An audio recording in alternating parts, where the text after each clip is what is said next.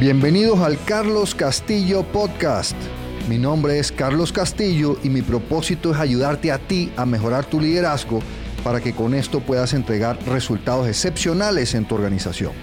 Entonces en estos podcasts vamos a estar hablando de técnicas, de herramientas y de consejos que te permitan mejorar tu liderazgo y así entregar esos resultados excepcionales en tu organización. En este episodio les quiero hablar de cómo tener colaboradores, empleados altamente motivados sin tonterías. ¿Por qué sin tonterías? Bueno, porque muchas de las cosas que yo escucho de motivación en realidad no funcionan. Son mucho de inspiracional, dale que tú puedes, eh, yo pude, yo antes no tenía nada y ahora tengo todo, y ese tipo de mensajes que yo siento que no funcionan. Eh, la motivación, en mi experiencia, y, he logrado niveles de motivación altísimos, adecuadamente medidos en las organizaciones que he liderado, proviene de ciertos procesos que tú como líder implementas. Pero veamos un poquito los datos. A mí siempre me gusta hablar con datos. ¿Por qué motivación? ¿Por qué es importante? Bueno, miren los datos, qué impresionantes son. Los colaboradores motivados son 33% más rentables, hacen que la organización sea 36% más rentable, 43% más productiva, tienen 37% eh, mayores ventas, son 300% más innovadoras, tienen 51% menor rotación de personal, tienen 50% menos accidentes ocupacionales, tienen 66% menos días de permiso médico y tienen 125% menos lo que en inglés se llama burnout, de la gente que, que ya no da más, que ya no puede. Entonces, tener colaboradores motivados es importantísimo, es clave para tener buenos resultados. Y los que me han escuchado saben que siempre estamos hablando de cómo mejorar los resultados. Entonces, visto eso, entremos en cuáles son los motivadores, qué es lo que motiva de verdad a las personas, qué es lo que les permite a las personas motivarse y después veamos qué tienes que hacer tú como líder para lograr esa motivación. Entonces, empecemos con, vamos a hablar de cuatro motivadores. Empecemos con el primero. El primer motivador se llama propósito. ¿Qué quiere decir propósito? Y aquí estoy hablando en general a nivel organizacional, pero recuerden que todo esto también hay que verlo a nivel personal. Entonces, propósito quiere decir que las personas conocen, comprenden y aprecian el propósito de la organización. Hemos hablado de los millennials. Los millennials son un grupo que quiere en particular trabajar en una organización con propósito, con un propósito que ellos puedan apreciar. La habilidad de liderazgo, la competencia de liderazgo que tú vas a utilizar, en la cual te vas a apalancar para generar este motivador, se llama visión estratégica. Y quiere decir que tú eres capaz de crear y transmitir una imagen mental de cómo será el futuro fácilmente entendible con el cual las personas están motivadas a participar y contribuir. ¿Qué vamos a hacer? ¿Qué tienes que hacer? Bueno, lo primero que tienes que hacer es desarrollar con tu equipo, con una amplia participación, un plan estratégico claro, simple y fácil de comprender. No confunda un plan estratégico con un presupuesto detallado de eh, a cinco años ni nada de eso. Un plan estratégico, si no me lo puedes explicar en una o dos diapositivas con letra grande, en realidad no tienes una estrategia. Y esto es fundamental para el éxito de una organización porque, eh, de acuerdo a Harvard Business Review, el 95% de los empleados dice que no conoce o no comprende la estrategia de su organización. Entonces imagina que tú te fueras a subir en un, en un carro con chofer y el chofer te preguntara a dónde te llevo y tú le dijeras yo no sé, o yo no te puedo decir, o no te quiero decir pues sería muy difícil lograr llegar al destino. La única manera de llegar al destino sería dando órdenes e instrucciones en permanencia. Entonces, cuando no hay un plan estratégico, realmente las personas en posición de liderazgo, y noten que no los llamo líderes, porque si no tienes plan estratégico no eres un líder, las personas en posición de liderazgo tienen que dedicar demasiado tiempo a dar órdenes e instrucciones porque las personas no saben a dónde vamos. Tienen que estar esperando las órdenes e instrucciones. No pueden ser proactivas. No te pueden traer los, las soluciones en lugar de los problemas. Entonces, tener un plan estratégico es fundamental. Algo que yo he aprendido en cuanto a planeación estratégica, después de tener mucha experiencia en eso, es que hay que formalizar en el plan los comportamientos que se deben demostrar para que el plan se cumpla. Y una cosa importante es que el plan incluye una parte fundamental del plan, son los valores de la organización. Entonces, escribe esos comportamientos. ¿Cuáles son? Si tienes una prioridad estratégica de innovación, ¿cuáles son los comportamientos que nos van a llevar a la innovación? Piensa en temas como, por ejemplo, me mantengo al tanto de las tendencias de mi industria. Mantengo contacto cercano con mis clientes y comprendo sus necesidades. Dedico una parte de mi tiempo a desarrollar soluciones innovadoras. Optimizo constantemente los procesos de la organización. Esos serían comportamientos para cumplir con una prioridad de innovación.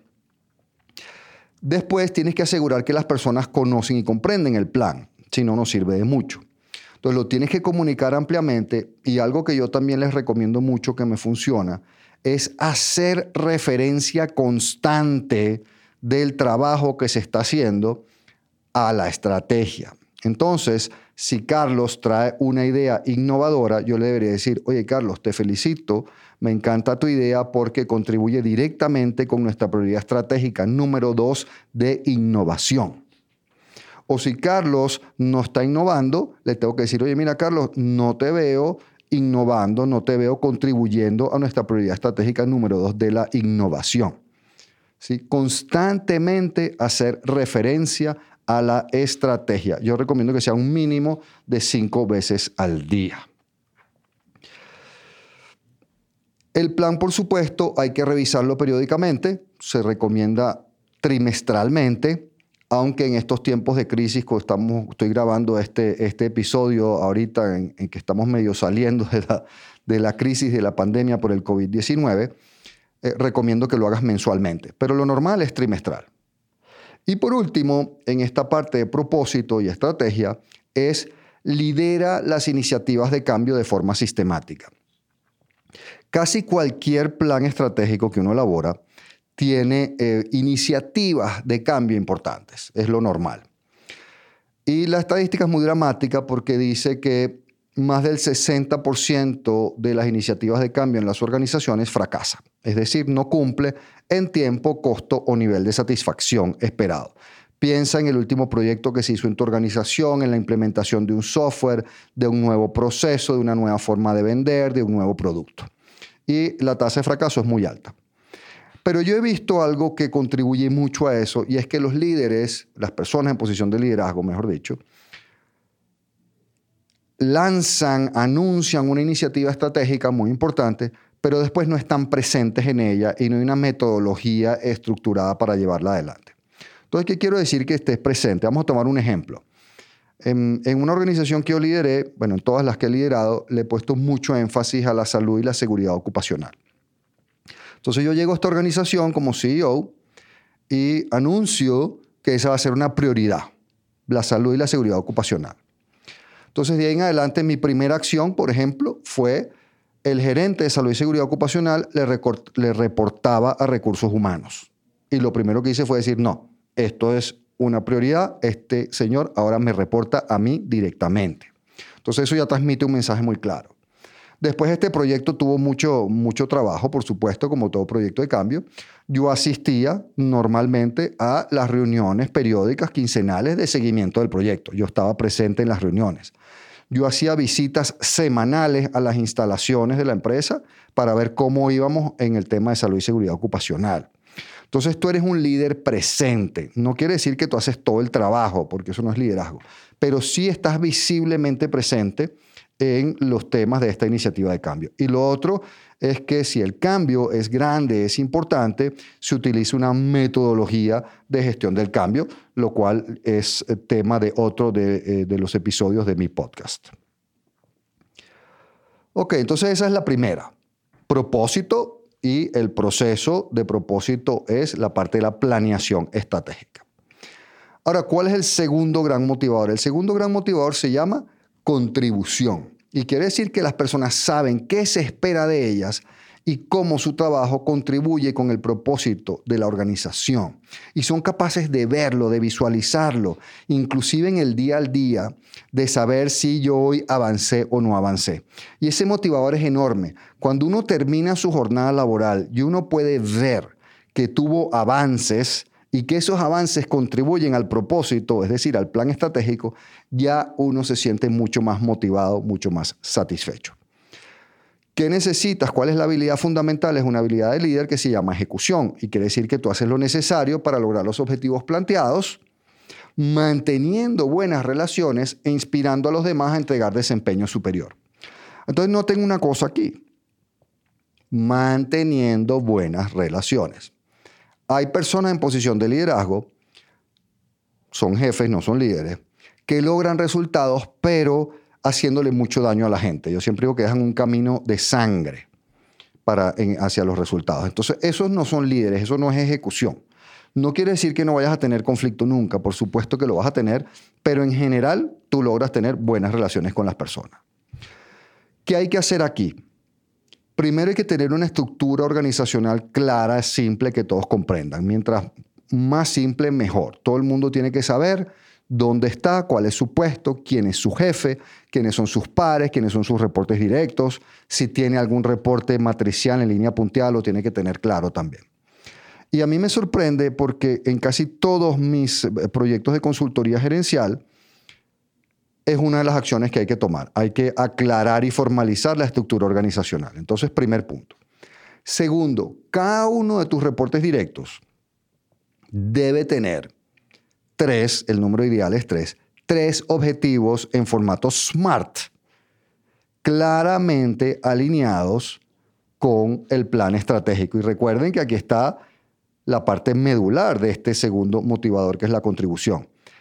Si no hay plan estratégico, este motivador no se da, por definición. Y después, si yo no sé cómo mis objetivos contribuyen a ese plan estratégico, tampoco se da este motivador. Entonces recuerda, tres objetivos en formato SMART. Cómo fijar objetivos SMART también es un podcast aquí, un episodio de mi podcast. Un tema también que yo he encontrado aquí que ayuda mucho en las organizaciones y que nos ayuda a minimizar los conflictos entre departamentos, entre áreas, es conocer los unos y los otros los objetivos. Es decir, yo estoy en un equipo, yo tengo un jefe, yo conozco los objetivos del equipo, que son los de mi jefe, Después yo con mi jefe acordamos mis objetivos individuales. Yo conozco los objetivos de mis compañeros de equipo. Y después yo conozco los objetivos de los otros equipos con los cuales yo me relaciono con frecuencia. Entonces conozco los míos y los de los demás. Eso me ha ayudado a mí muchísimo. Después tengo que darle seguimiento periódico a ese desempeño con una metodología sistemático. Y eso también es tema de otro de mis podcasts que se llama Las cuatro disciplinas de la ejecución.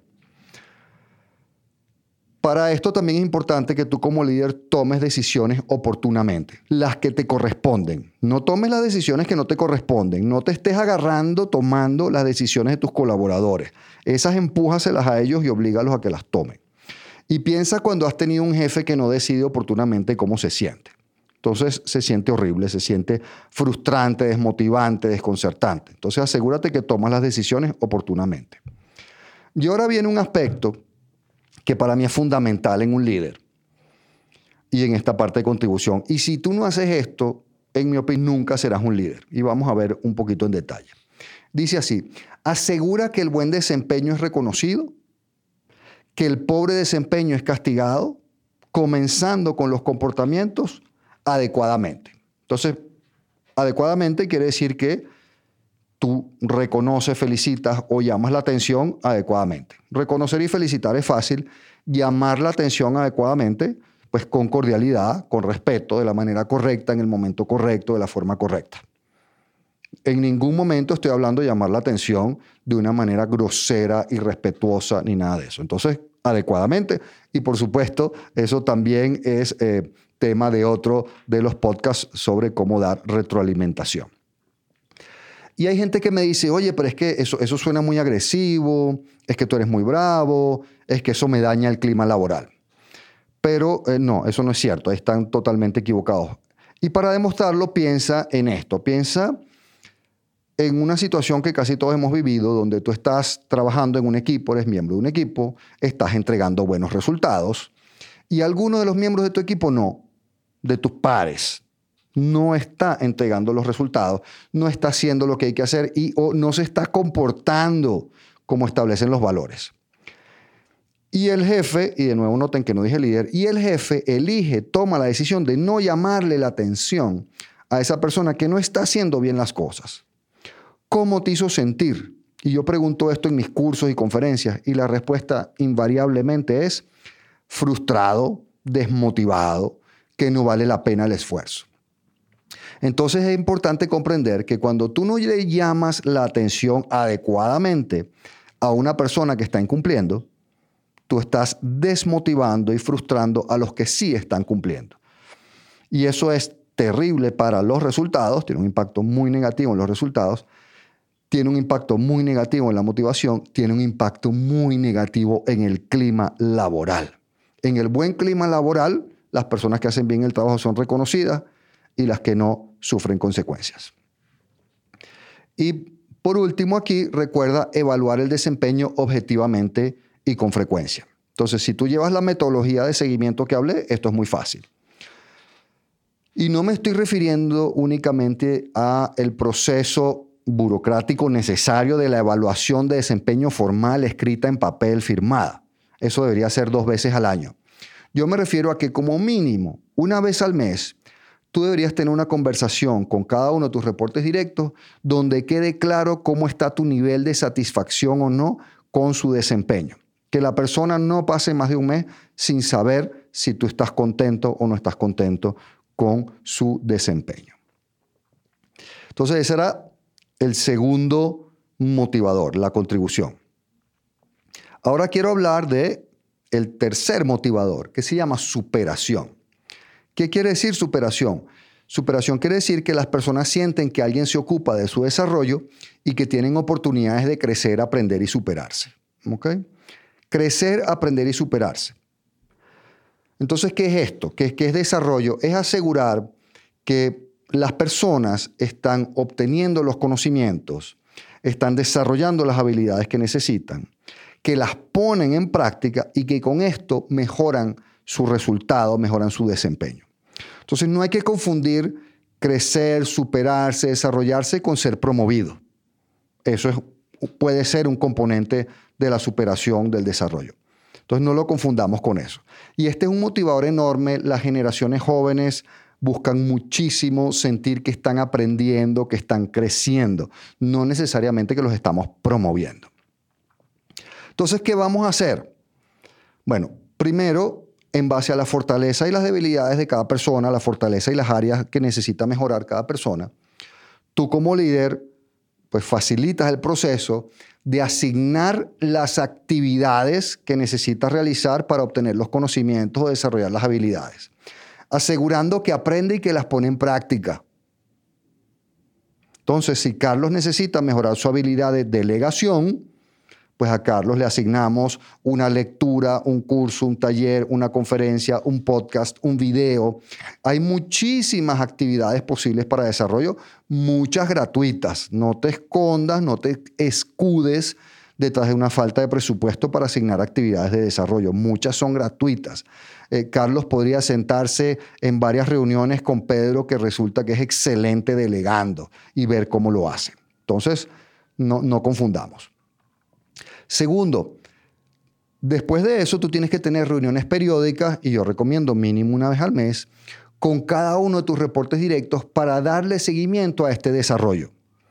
Los buenos jefes, no dije líderes todavía, los buenos jefes tienen reuniones periódicas para darle seguimiento al desempeño. Y eso es bueno, es importante. Cómo van las cifras, cómo van los números, cómo van los planes de acción. Eso es desempeño. Aquí yo estoy hablando de aprendizaje. Aquí estoy hablando de, Carlos, te leíste el libro, sí me lo leí, cuéntame cómo te fue. eh, Carlos, ¿cómo te está yendo con la delegación? Estoy hablando de desarrollo. Otro tema importante que acompaña todo este proceso de desarrollo es saber proporcionar retroalimentación estructurada y oportuna con una metodología. Ya les dije que es tema de otro episodio del podcast. Una herramienta clave que tú como líder debes aprender y utilizar como parte de este proceso es la mentoría y el coaching. Tienes que estudiar de eso para ayudar a las personas en este proceso.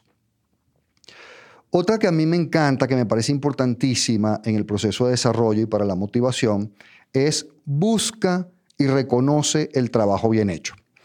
En contribución ya mencioné la parte de el desempeño, reconoce el desempeño. Aquí estoy hablando del trabajo bien hecho, es decir, esto es antes del desempeño. Aquí no estoy hablando de desempeño. Aquí estoy hablando de una persona que hizo bien su trabajo, de alguien que te hizo una presentación muy buena sobre la situación con las ventas. Fíjate que no ha mejorado las ventas, solo te presentó algo bien hecho. Pues a esa persona hay que decirle, oye, te felicito, te agradezco, me encantó la presentación que hiciste sobre cómo van las ventas. No ha habido mejora en el desempeño, pero la persona hizo bien su trabajo. Si tú tienes muchas personas haciendo bien su trabajo, es prácticamente seguro que tus resultados van a mejorar muy rápido. Los jefes de horror, los pésimos jefes, tienen una expresión que dice, yo no tengo que reconocer porque para eso le pago. Eso es horrible, eso nunca lo digas. Pero piensa cuántas personas conoces tú que se han enojado porque su jefe le dice, oye, te felicito por esa presentación de ventas que hiciste, me, pareció excelente. ¿Cuántas de esas personas habrán llegado a su casa a decirle a su familia, estoy muy molesto con mi jefe porque me reconoció, me felicitó por un trabajo bien hecho, si para eso me paga, yo no veo para qué lo hace. Pues quizás hay alguno en el mundo, pero creo que muy pocos. Entonces busca y reconoce el trabajo bien hecho. Y lo último aquí es establecer procesos que aseguren que los despidos, contrataciones y promociones son transparentes y bien merecidas. Entonces, cuando hablamos de meritocracia, asegurar que las personas ven los procesos y ven que las promociones, las contrataciones o los despidos son transparentes y merecidos, te ayuda muchísimo a tener gente motivada, a tener buen clima laboral. Y ahora vayamos al último motivador que se llama pertenencia. ¿Qué quiere decir pertenencia? Pertenencia quiere decir que las personas sienten que pertenecen a un buen equipo y que son apreciados y valorados por sus jefes y compañeros y que están dadas las condiciones para dar lo mejor de sí. ¿Qué vamos a hacer? Bueno, trata a todo el mundo con cordialidad y respeto en todo momento, en toda situación.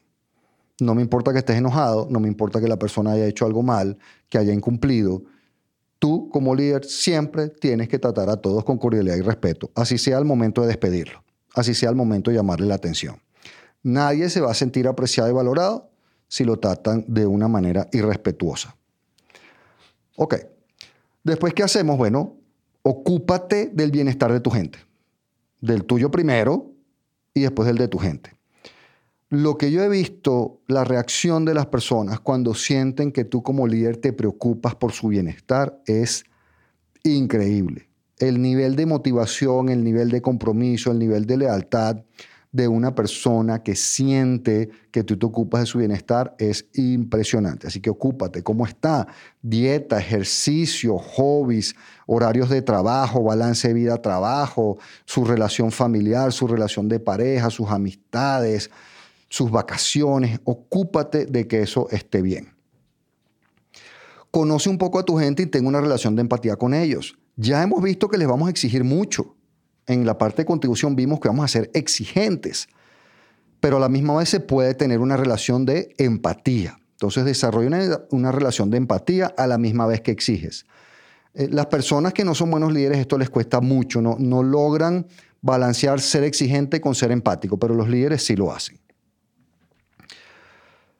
Asegura que las condiciones de trabajo son dignas, son adecuadas para lograr los resultados deseados. Eh, yo he trabajado mucho en la industria y en la agroindustria y a veces uno ve condiciones de trabajo realmente que son terribles y es muy difícil que una persona con esas condiciones de trabajo esté motivada. Entonces asegúrate que las condiciones de trabajo son dignas, que el área de trabajo pues tiene lo, que necesita, que los equipos, que las herramientas están en condiciones aceptables, que son de la calidad o del nivel adecuado para el trabajo que se requiere. Y por último, este es un rol de líder bien importante, es minimizar la burocracia y optimizar los procesos constantemente. Cuando un colaborador tiene que dedicar mucho tiempo y esfuerzo a sobreponerse a barreras burocráticas excesivas, se desmotiva. Peor aún, cuando un cliente tiene que dedicar tiempo y energía a sobreponerse a barreras burocráticas para trabajar contigo, pues se va con el primero que se lo simplifique. Entonces, si tú aplicas esos cuatro motivadores con los procesos que eso requiere, te garantizo que vas a tener colaboradores altamente motivados. Entonces vamos a sintetizar. Primero está propósito. Ahí tienes que tener un plan estratégico claro y simple que todos conozcan y comprendan. Segundo es la contribución. Aquí está toda la parte de fijación de objetivos alineados con el plan estratégico y seguimiento ordenado, estructurado, con reconocimiento a los que lo hacen bien y castigo a los que no lo están haciendo bien.